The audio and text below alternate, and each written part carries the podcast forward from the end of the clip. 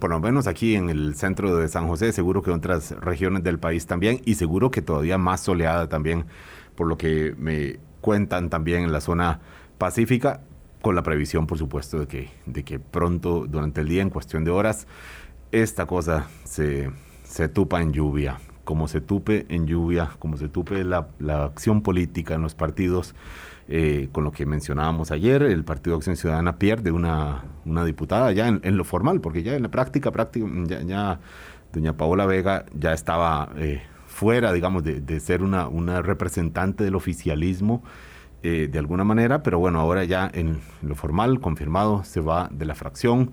en, en, medio de esta, de esta crisis, yo creo que sí se puede decir crisis, crisis del Partido Acción Ciudadana, en medio de esta crisis de general de las figuras de los, digamos, de la institución de los partidos políticos como tales, eh, a las puertas del, del, del, inicio de la campaña electoral. Quedan tres días para que los partidos definan sus candidaturas nada más y arreglen sus trámites. Bueno, ya estamos. Y en paralelo están los temas, los problemas los problemas que atender, que se supone son desde la política, por supuesto, eh, la economía y no podemos, por supuesto, eh, ni un segundo eh, obviar la realidad de la pandemia, que tiene que ver, por supuesto, con otros problemas que se cruzan eh, en, el país y muchos de ellos con manifestación en lo económico. Por eso hoy estamos haciendo una, mezcla de, de, especialistas acá en Hablando Claro.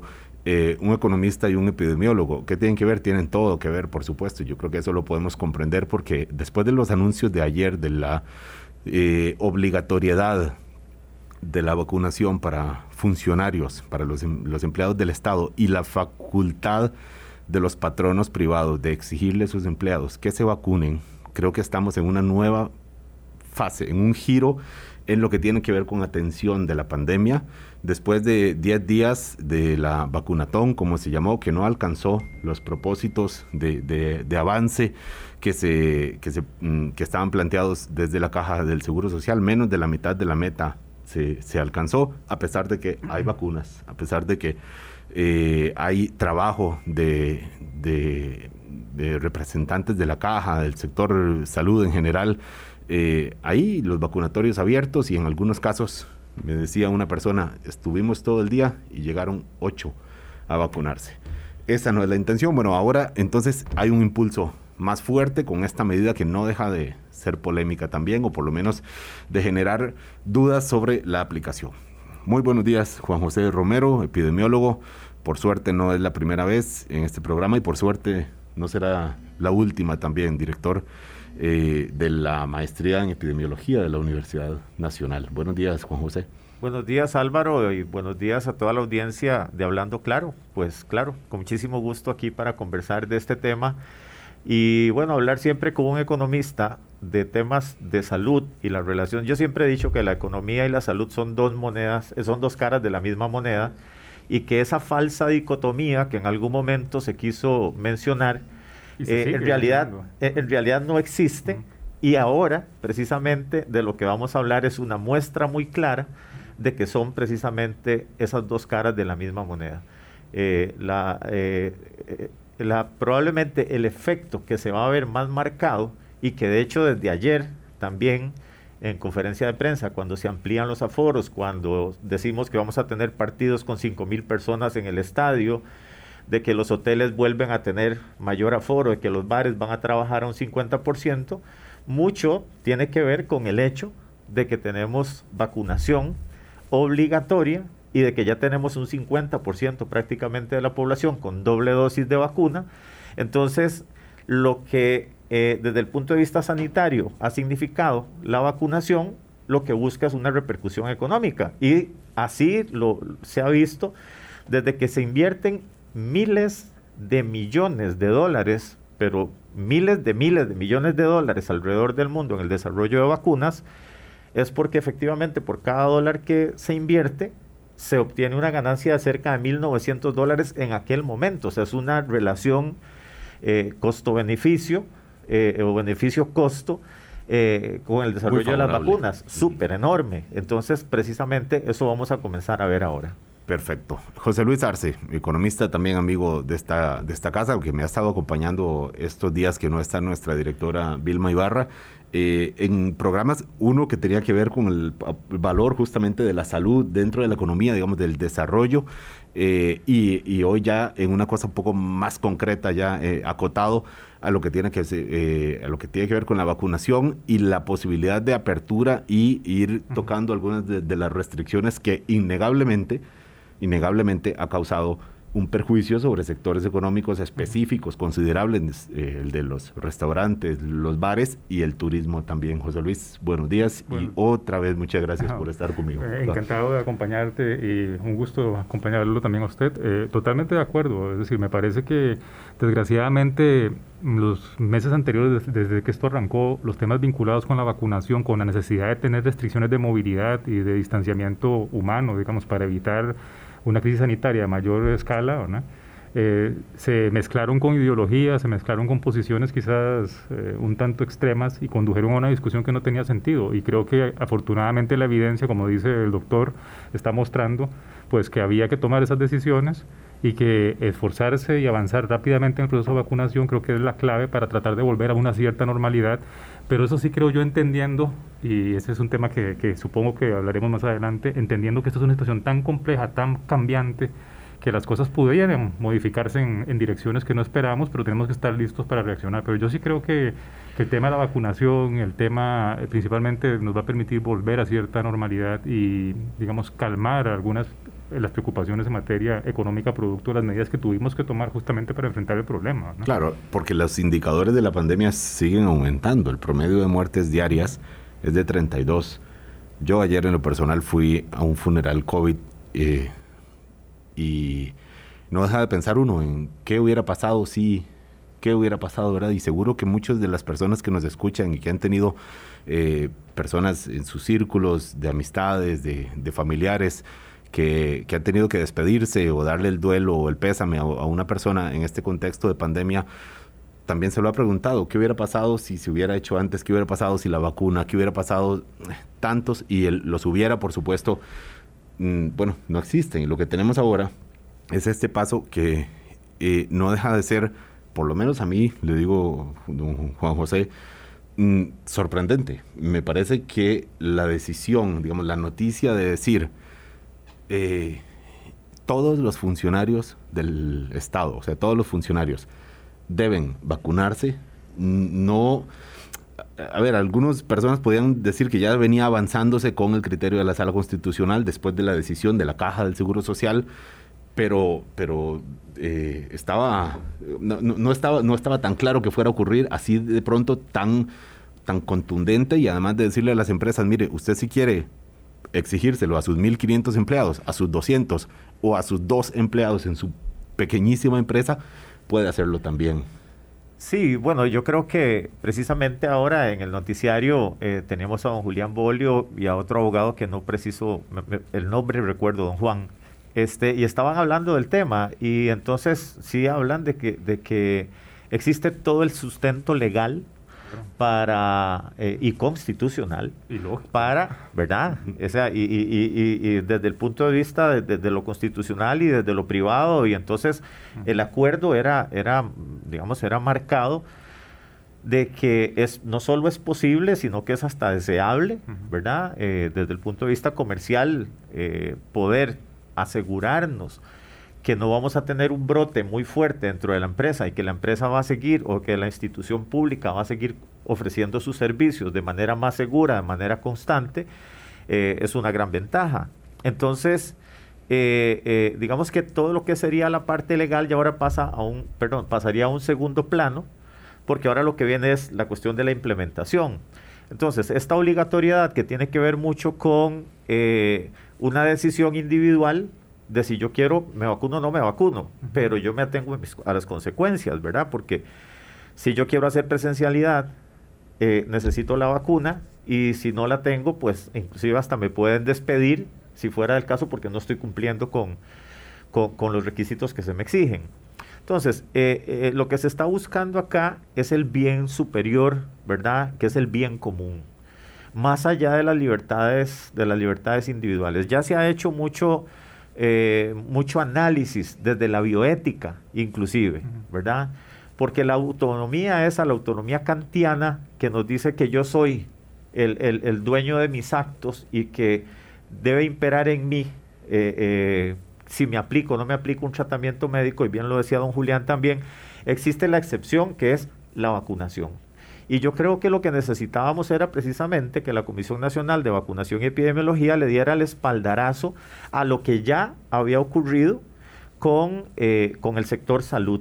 Y con la Universidad de Costa Rica el día lunes. Sí, que, que en esto, digamos, la Universidad de Costa Rica se adelantó y yo conversaba con don Gustavo y, y, lo hablábamos personalmente. Gustavo Gutiérrez. Gustavo Gutiérrez Espeleta, sí, correcto, el rector de la Universidad de Costa Rica, porque yo lo felicitaba, ¿verdad? Porque yo le decía, o sea, dieron el paso en la dirección correcta. Y entonces él me decía, bueno, vamos a ver cómo nos va en lo legal. Bueno, lo que hacía falta tal vez era precisamente que la Comisión Nacional de Vacunación y Epidemiología incluyera a esta vacuna dentro del esquema obligatorio de vacunaciones. Y entonces ya teníamos el punto que faltaba. Entonces, eh, definitivamente yo creo que se dio el paso en la dirección correcta, era una necesidad, pero también porque hay un criterio de oportunidad. Se hace una vacunatón, tenemos 500 mil vacunas disponibles y no llegamos ni al 40% de la meta. 195 mil, 196 mil vacunas aplicadas en 10 días y como usted lo decía, don Álvaro, lugares donde no llegaban ni 10 personas, ¿verdad? A pesar porque esta es una vacuna, la de AstraZeneca, que podríamos hablar un poco si quisieran de las, de las bondades de esta vacuna. Es la que, es, disponible ahora para primeras dosis. Para primeras dosis, que es, dicho sea paso, la que yo tengo primera y segunda dosis. Lo mismo estamos aquí, aquí somos tres. Somos tres aquí somos tres AstraZeneca, ¿verdad? primera dosis. Entonces, y, y, y, y que es una vacuna maravillosa, en realidad es una vacuna maravillosa. Pero el asunto es que eh, hay un criterio de oportunidad. Entonces, creo que la comisión y el Ministerio de Salud, a través de la comisión, toman una decisión correcta porque antes no se podría obligar porque no había suficientes dosis. Ahora sí las tenemos. Entonces, eh, y si nos, nos, vemos, nos ponemos a ver los datos de cuánta gente falta por vacunar en los distintos estratos etarios, que es donde está la mayoría de los, de los empleados públicos y privados, de y en realidad es que tenemos mucha gente que está debiéndole a la primera dosis y que le está debiendo a la segunda dosis, porque ya se les pasó inclusive el periodo de irse a vacunar a, la segunda. Claro. Don José Romero eh, eh, habla desde la epidemiología, entendiendo la vacunación como un acto que va más allá de mi, de mi protección eh, individual, ¿verdad? Es una protección social. Desde la economía, que también, bueno, somos, también está esta, este dilema de lo individual y lo colectivo, eh, aquí la pregunta, José Luis Arce, es si también el sector privado eh, se, digamos, cogerá la, herramienta que le está dando el Estado, la Comisión de la Vacunación, de decirle, mire, exíjale a sus empleados la vacunación. Ayer hubo unas manifestaciones en la dirección eh, favorable desde la Cámara de Industrias, si no estoy equivocado, eh, pero bueno, la variedad del sector privado eh, es amplísima y aquí muchas veces tendemos a simplificar sector público, sector privado. No, no, no, no hay solo dos sectores. Dentro del sector privado hay muchas opciones. Es de esperar que aprovechen esta herramienta o que aprovechen o que le den, eh, se acrediten esta herramienta que está dando el Estado para para impulsar e incluso proteger su propio negocio, porque es probable que después haya más medidas y dice, bueno, si usted tiene todo, no sé, todo el personal vacunado, de repente use el aforo que quiera en, su bar y si exige solo eh, vacunación a sus clientes completa, también ya puede ir más allá del 50%, eventualmente como medidas futuras, José Luis. No, eh, efectivamente, y quizás antes, antes de responder tu pregunta directamente, acotar a lo que el doctor estaba mencionando. En realidad esto no es un tema, el tema de las decisiones colectivas versus las decisiones individuales es un tema que también obviamente está en la economía porque, porque en realidad trasciende todo, trasciende el tema de la vida en sociedad. Digamos, hay un montón de elementos que cuando decidimos vivir en sociedad tenemos que encontrar mecanismos para que colectivamente podamos responder a ciertas a ciertas dificultades que solo se pueden responder de forma colectiva porque el incentivo individual por sí solo no lo alcanza y la vacunación es una de ellas, igual que lo que sucede con el cambio climático, con un montón, digamos, de eventos en donde las cosas trascienden las decisiones meramente individuales. La seguridad ciudadana. Y, desde el punto de vista político, social, por ejemplo, es bien, es claro justamente que, que, vacunación y salud pública es uno de esos ámbitos en donde es necesario tomar muchas veces medidas colectivas que pueden parecer que eh, rozan con libertades, muchas veces mal entendidas, excesivamente mal entendidas, pero que son necesarias de forma colectiva. Ahora, ya respondiendo a tu pregunta, a mí eh, creo que el tema evidentemente es cómo vacunar a las personas que no están vacunando, pero la duda que a mí me queda principalmente es por qué es que no se están vacunando. Y creo que ahí hay un, ahí hay un, creo que ahí va a estar la clave de cómo lograr, digamos, llenar esa brecha que tenemos en estos momentos de, vacunación. Y, te pongo un poco mi, mi, mi hipótesis. En el caso del resto de, los esquemas de vacunación que son obligatorios, la mayor parte de ellos son en niños, en donde hay quizás una cierta facilidad, mm, eh, dicho ya muchos años después de que estos procesos se volvieron obligatorios hace muchas décadas atrás, cierta facilidad como para lograr alcanzar tasas altísimas de vacunación en ciertas poblaciones. Digamos, creo que en la mayoría de los esquemas básicos de vacunación tenemos más del 95, 97, 98% de vacunación en las poblaciones meta. Ah, un poco mi pregunta actualmente, y, creo que es la clave para poder resolver este problema, va en el sentido de entender por qué es que la gente no se está vacunando. En Estados Unidos, por lo menos, hay una cierta, hay una hipótesis que se puede comprobar que tiene que ver en, eh, es una mezcla de dos elementos. Una es postura ideológica, pero también una es exclusión. Es decir, tiene que ver con elementos relacionados con eh, condición socioeconómica, nivel de educación. ¿verdad? Pero por eso le preguntaba también, perdón José Luis, perdón que interrumpa un momentito, porque cuando decimos exclusión estamos hablando también de hay personas que no habían tenido posibilidad por horario laboral, porque hay personas que trabajan realmente jornadas de 12 o más horas en múltiples eh, ocupaciones y que, y que no tienen la posibilidad, mm, como, como era necesario hasta hace un tiempo, ya no, pero hasta hace un tiempo de ir y sentarse seis horas a hacer una fila, eh, o fueron y eh, después de una hora dijeron, no, pues ya si sigo aquí me, me echan del trabajo, o, tengo, o me echan, o además con la, la gran informalidad que hay, no, no puedo estar aquí en lugar de estar vendiendo lo que sea donde lo hago usualmente. Hay un elemento de esto también que uno dice ya debería irse reduciendo porque las opciones de vacunarse hay mucho, pero e, es, esto es que en principio hay gente que está dispuesta a vacunarse, pero vuelvo a lo que usted decía, pero hay una, una cosa ahí de exclusión también que, que, que lo hay, los ha ido dejando dentro del grupo de, no vacunados. Y, y, probablemente va a haber que llevar la vacunación un poco más cercanos a esos grupos. Y la otra cosa importante, hay un área de la economía que es la economía del comportamiento. A algunas personas no les gusta mucho porque puede parecer un tanto manipulador, digamos, en algún sentido esta área.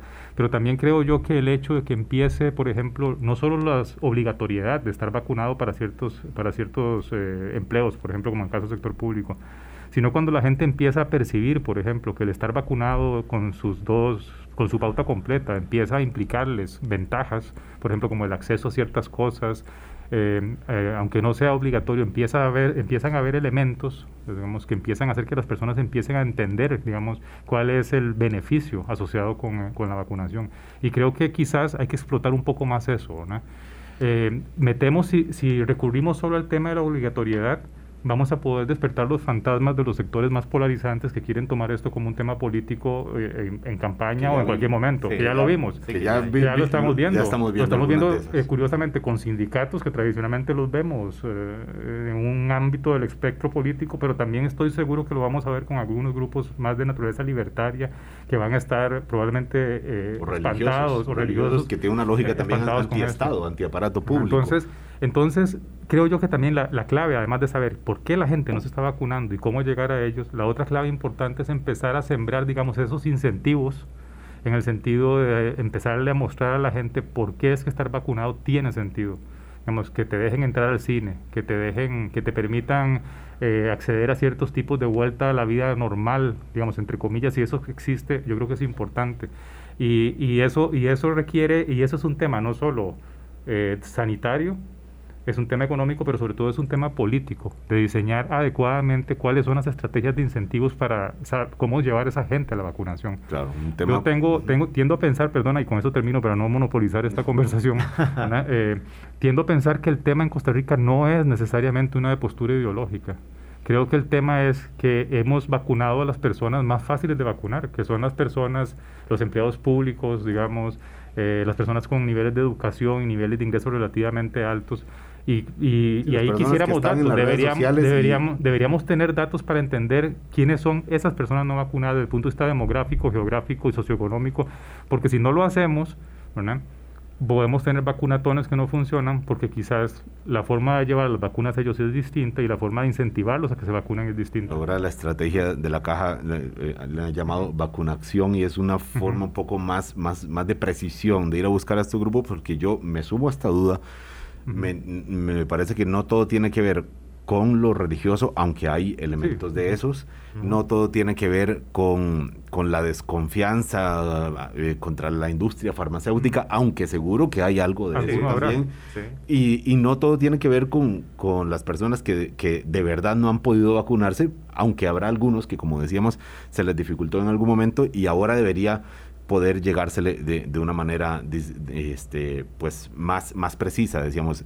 Lo cierto es que hay un paso contundente que es Costa Rica, revisando los datos, si no el primer país de Latinoamérica, es uno de los poquísimos, me parece que no hay ninguno de América Latina de verdad. Según mis datos, somos los únicos. Somos los únicos de América Latina que, que, que este país que está obligando a, a los trabajadores públicos a vacunarse y facultando a los privados, a las empresas privadas, a que se lo obliguen a sus, a sus trabajadores o colaboradores. Esto es un paso contundente que ciertamente habrá que ver cómo se aplica, que como decía ahora don Juan José Romero, y vamos a ir detallando un poco más. Son las 8.22 desde la epidemiología, desde la economía, que en este momento son casi la misma cosa, están enfocados en lo mismo, en el mismo evento de la vacunación y la pandemia.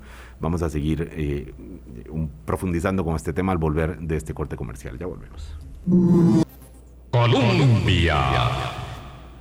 Con un país en sintonía 8.26 de la mañana. Decíamos, es Costa Rica entonces el único país de, América Latina que está tomando este paso, digamos, contundente en favor de la vacunación, de obligar a los empleados públicos eh, a, aplicársela y a facultar a las empresas privadas de que lo obliguen a sus trabajadores que lo hagan también. Eh, es curioso porque habiendo otros países en América Latina, don Juan José Romero, que que tienen más recursos legales para tomar decisiones por la autoridad, que tienen posibilidad de estados de sitio y muchos otros recursos que aquí no los hemos tenido.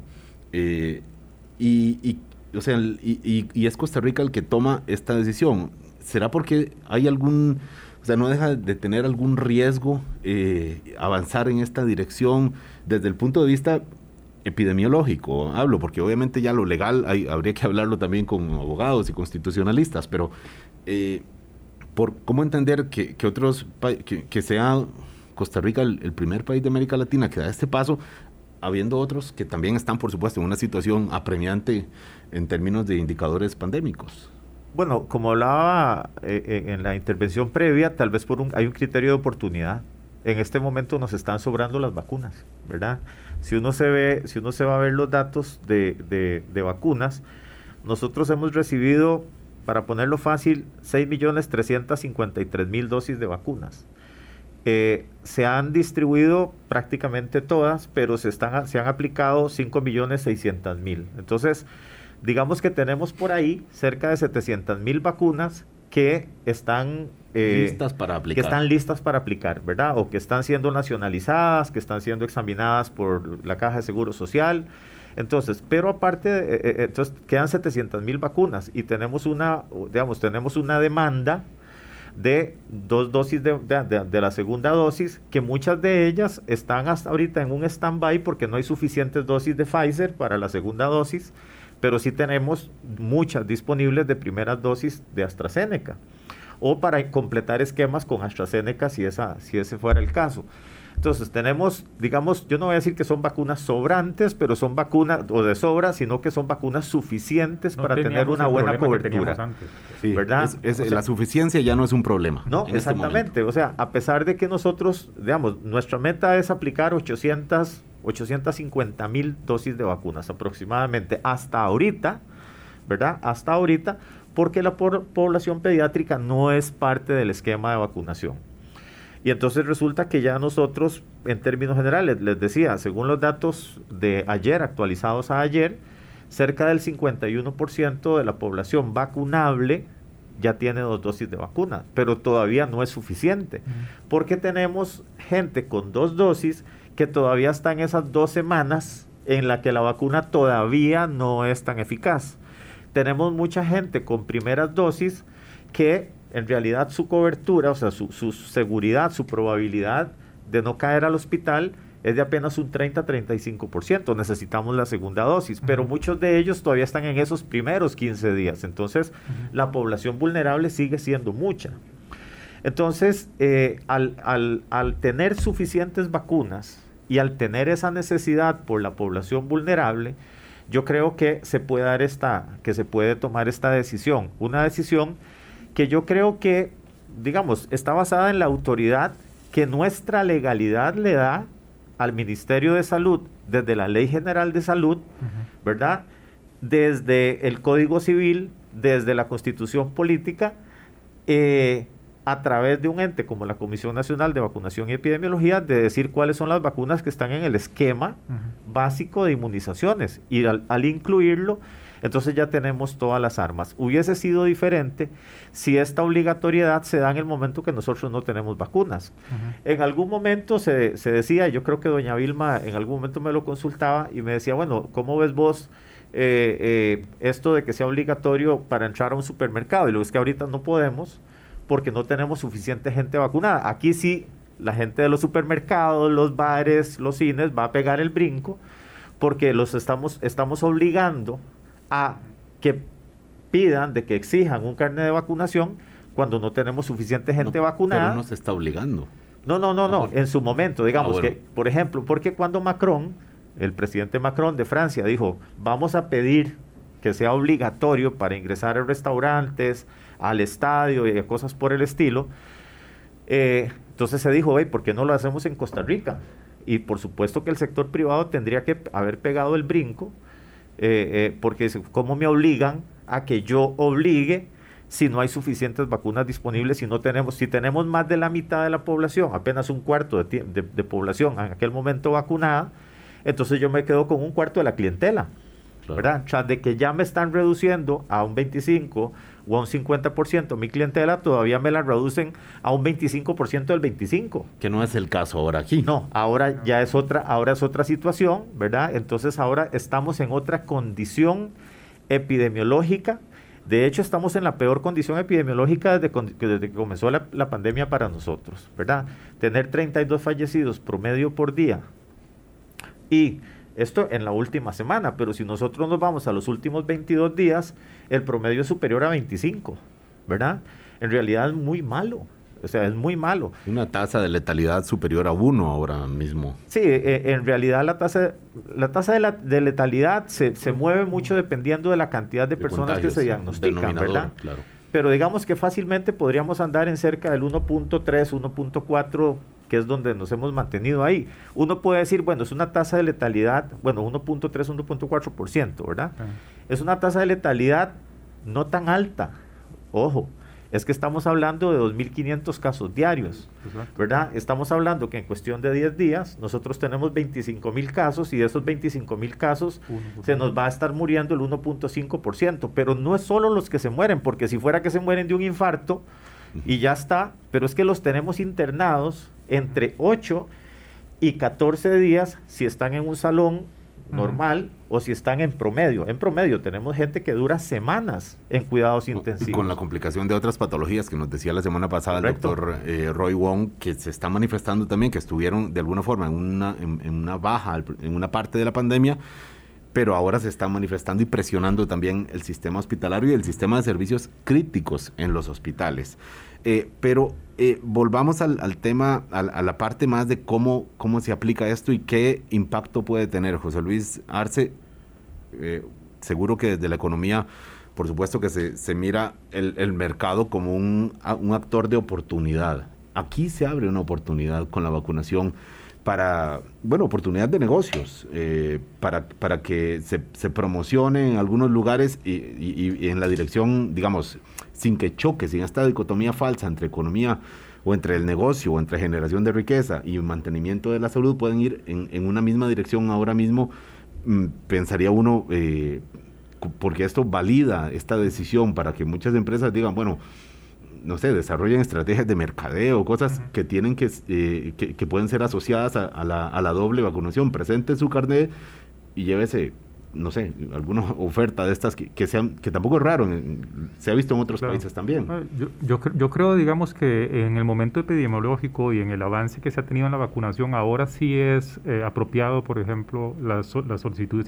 y, los planteamientos del sector privado de la apertura, de ir pensando en la apertura, todavía no, es decir, de ir pensando en la apertura, porque estamos viendo quizás una luz al final del túnel.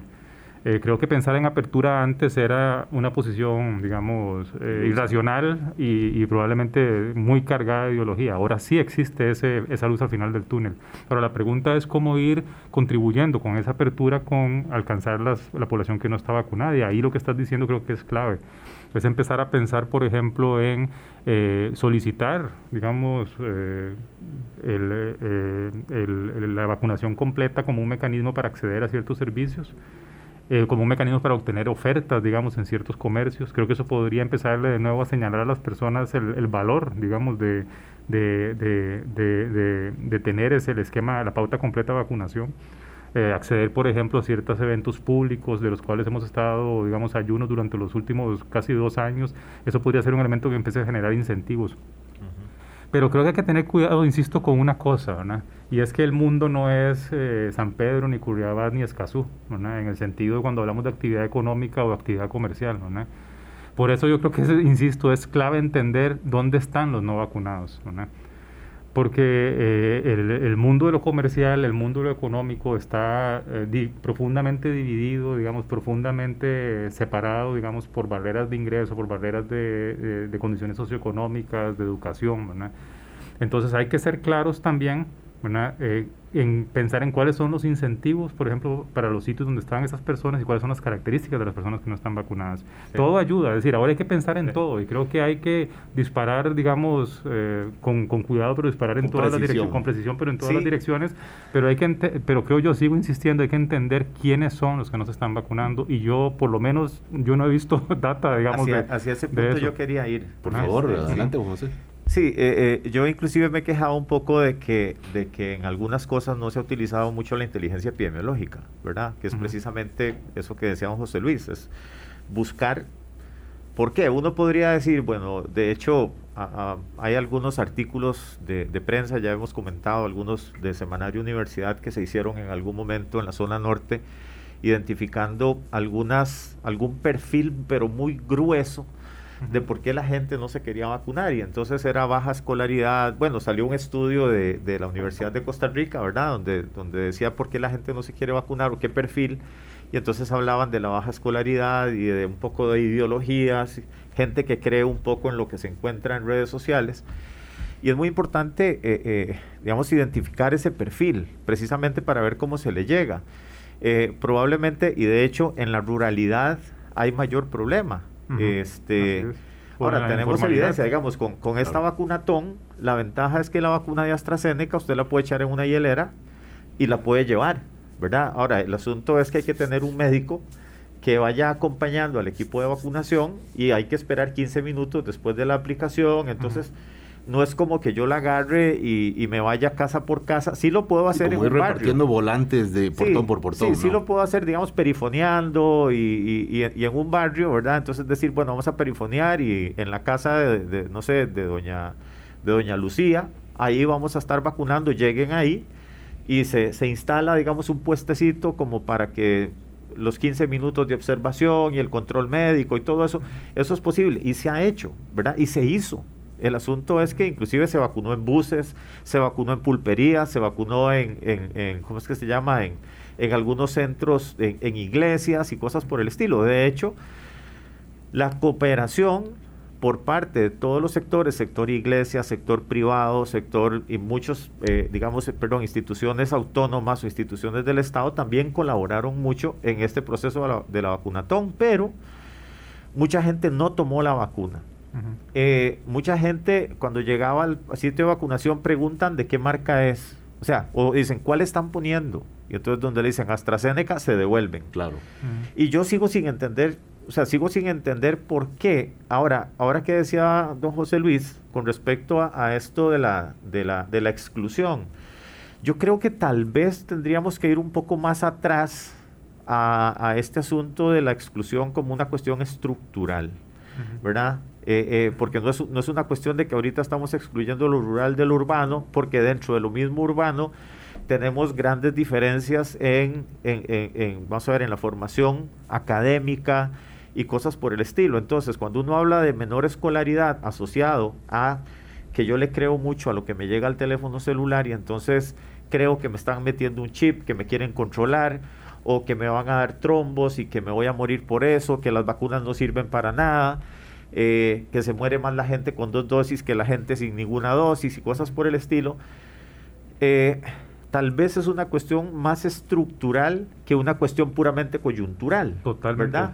Entonces, creo que ahí el, tener datos fuertes de tratar de, de, identificar cuáles personas están rehusando la vacunación para definir las estrategias y los incentivos serían fundamentales. El otro día yo lo discutía a lo interno de la, de la Universidad Nacional, ¿verdad? Cuando decían, es que hay gente que no quiere venir a, vacunarse, digamos un chofer. yo le digo, muy fácil. Si no se quiere vacunar, usted no va a conducir a ninguna gira, ¿verdad? Porque a la gira va a ir solo gente vacunada. Ya no hay viáticos. Entonces no hay, viáticos, No hay viáticos, no hay horas extras, no hay cosas por el estilo. Cuando le duela, va a decir, la verdad es que mejor me vacuno, ¿verdad? Suponiendo que lo que tiene son dudas con la vacunación, don Juan José, eh, y no una posición dura, activa, aferrada a criterios sea religiosos, sea políticos, sea ideológicos, en contra de la vacuna, porque mucha gente lo que tiene son dudas y temor, y, no queremos aquí decir, jamás de la vida decir, bueno, es que los que no se quieren vacunar son ignorantes, no, no, no. Digamos, por eso hay, hay múltiples elementos aquí, pero uno de esos es también, don José Luis, los migrantes los migrantes. Y aquí en la plataforma 70030303 tengo, me llama la atención que varias personas dicen, tengo a mi servidora doméstica, bueno, mi empleada doméstica que no se ha podido vacunar a pesar y porque tiene vencido el carné y se supone que hay eh, ya disposiciones para que se pueda vacunar a esta población que no es poca y que está creciendo, por supuesto, por la situación en Nicaragua. Y, que bueno, entre los 800 o 900 mil personas de la población meta que no se han vacunado, bueno, muchísimos, una parte considerable, son eh, población extranjera. Sí, de hecho, yo está muy mal que lo diga, pero yo fui una de las primeras personas que pegó el grito al cielo en este país sobre la no vacunación a población ilegal. No vamos a hablar de la población migrante, porque los migrantes legales estamos, digamos, en situación irregular, en situación, irregular. Y entonces se decía que de ahí es que se puede tomar entonces como un destino de vacuna eh, eh, digamos, de momento. Entonces se cruza la frontera para allá y para acá y entonces voy, me vacuno y después me devuelvo.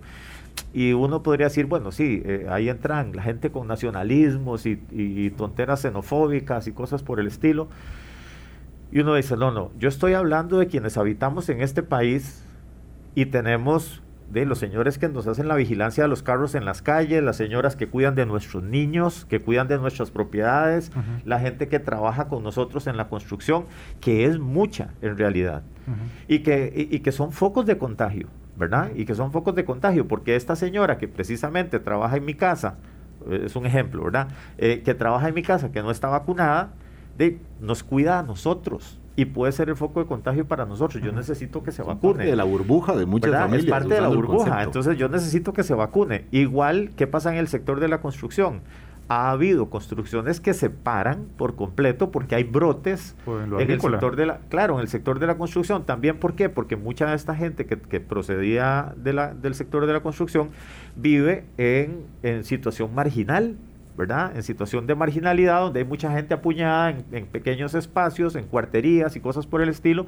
Y entonces, e, esa identificación, eso que yo, yo, insisto en llamar, esa inteligencia epidemiológica que necesitamos para tomar decisiones, creo que en algunos casos está haciendo falta. Entonces, hay que motivar a la gente desde los incentivos, desde la parte coercitiva, probablemente eh, eh, funciona Y yo creo que también hay que decirle a la gente, vea, eh, y en eso hemos estado mucho desde la Universidad Nacional y yo particularmente, en cuanto micrófono me ponen al frente, yo lo tomo y digo, vayan a vacunarse. La vacuna de AstraZeneca es una vacuna maravillosa, de corazón, es una vacuna maravillosa. Es una vacuna que aún contra las nuevas variantes, con las dos dosis, y ahora que tenemos dos dosis a las ocho semanas, nos evita en un 90% de las veces llegar al hospital y que si nos llegáramos al hospital tenemos la ventaja de salir adelante si no es que tenemos factores de riesgo por ahí subyacentes. Esos datos los ofreció el Ministerio de Salud. Esos datos me lo dicen a mí mis estudiantes de la maestría de epidemiología que trabajan en hospitales y me dicen, vea Jotas, es que la diferencia es sustancial.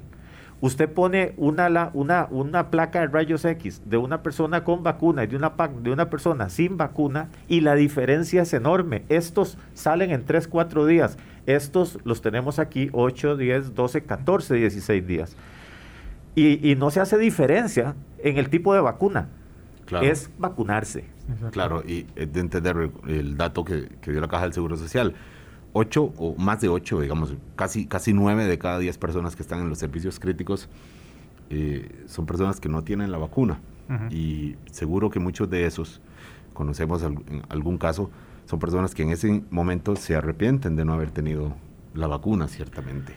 Eh, ya en esas circunstancias o, es tarde o ya no se puede y, ojalá se recuperen todos y tengan en algún momento la oportunidad de ponérsela una vez salgan del hospital eh, y se recuperen físicamente, pero no, no es ese claramente el momento. Son las 8.45 de la mañana, Juan José Romero, epidemiólogo, José Luis Arce, economista, mirando la, nueva fase alrededor específicamente de la vacunación como eh, posibilidad eh, de equilibrio entre la activación económica y la pandemia, el freno de la pandemia. Ya volvemos.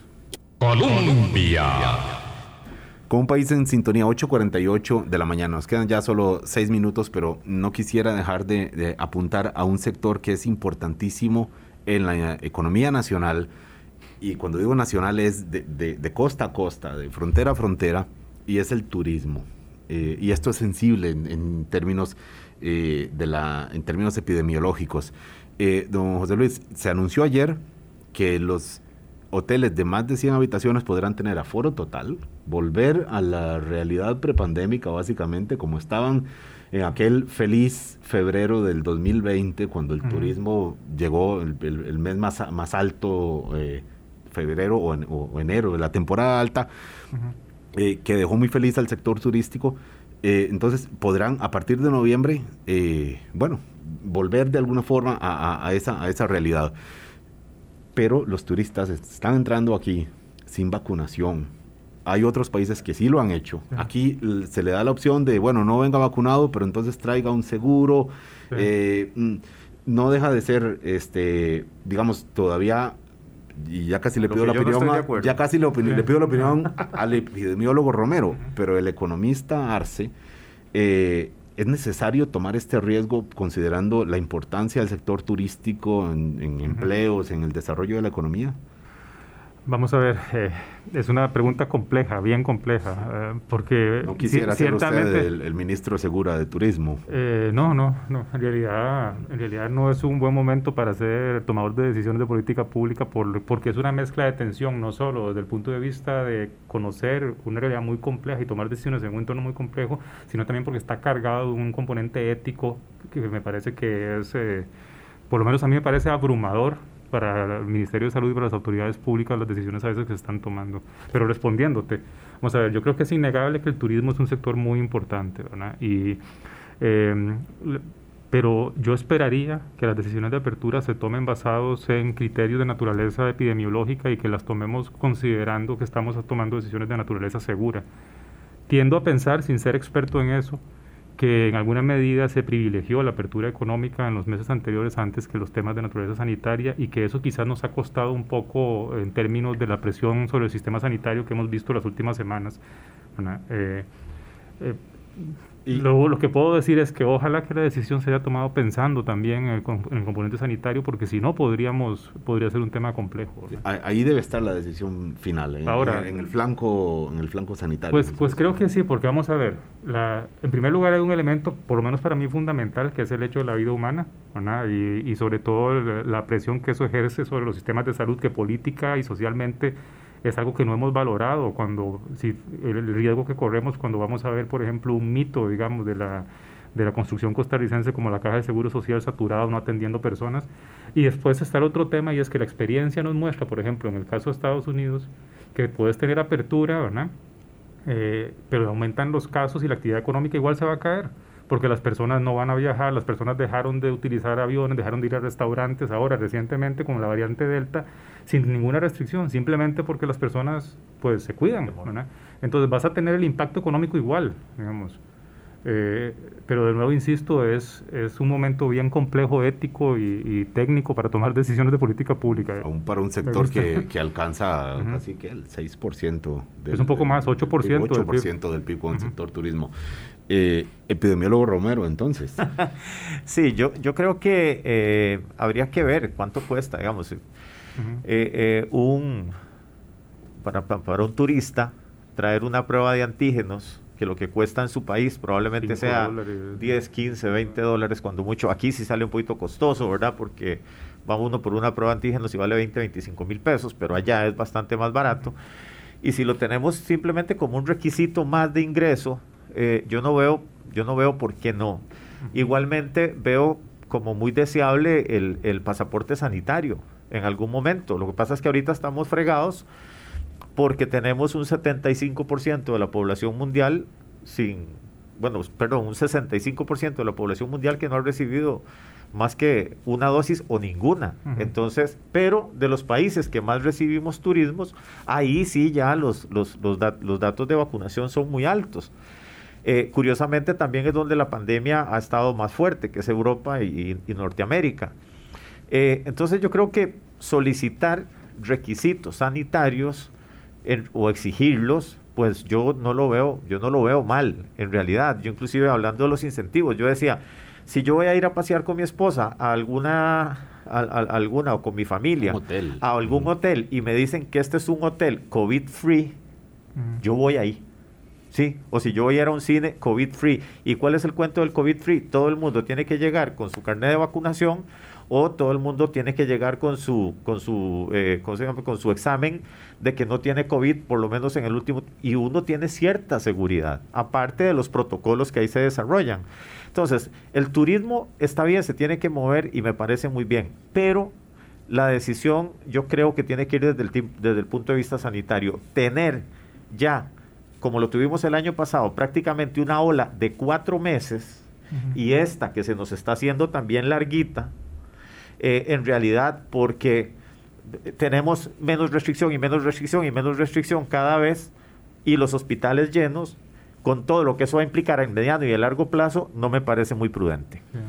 Bueno, pero es la, la dinámica de restricción mm, según los anuncios de, ayer, va hacia la baja, a pesar de que se prolongó la restricción vehicular, esta atenuada que tenemos, no es la que teníamos hace unos meses, pero el más aforo en los, en los bares, la posibilidad de un partido de fútbol con, con 5 mil eh, personas. ¿Conciertos? Eh, pues, claro, otros actos eh, masivos. bueno, es parte del, del, equilibrio que iremos mirando sin dejar de llamar la atención dentro de lo posible a la acción individual, ¿verdad? Siempre finalmente somos dueños de, de, dónde, de dónde vamos, de cómo vamos, de cómo cuidarnos, de si, ya, si nos lavamos las manos o solo nos mojamos el meñique, ya por, por solo para que no nos vean feo cuando entramos a, un lugar, eh, eso es importante también. Eh, también como factor eh, de la economía, porque como dicen, un cuerpo enfermo, pues poco produce. Muchísimas gracias, José Luis. Mm, un gusto más bien. Eh, encantado de platicar sobre este tema, me parece clave. tenemos, claro, es por encima de los movimientos políticos, e, estos son los problemas que realmente enfrentan a diario, ahí en la calle, en el hogar. Me contagio, no me contagio, me cuido, no me cuido, tengo trabajo, no, produzco o no, ¿cómo lo hago? Así es que muchísimas gracias también a usted, Juan José Romero. No, para servirle, eh, un gusto conocerlo, José Luis, y siempre es un placer venir acá a Colombia y compartir con su audiencia y tomar conciencia de que esto está muy vivo y que la única manera de que salgamos de esto es poniendo cada quien de nuestra parte. 2.500 contagios fue el reporte diario de ayer, más o menos. Hasta luego, hasta mañana a las 8. Hablando claro, hablando claro.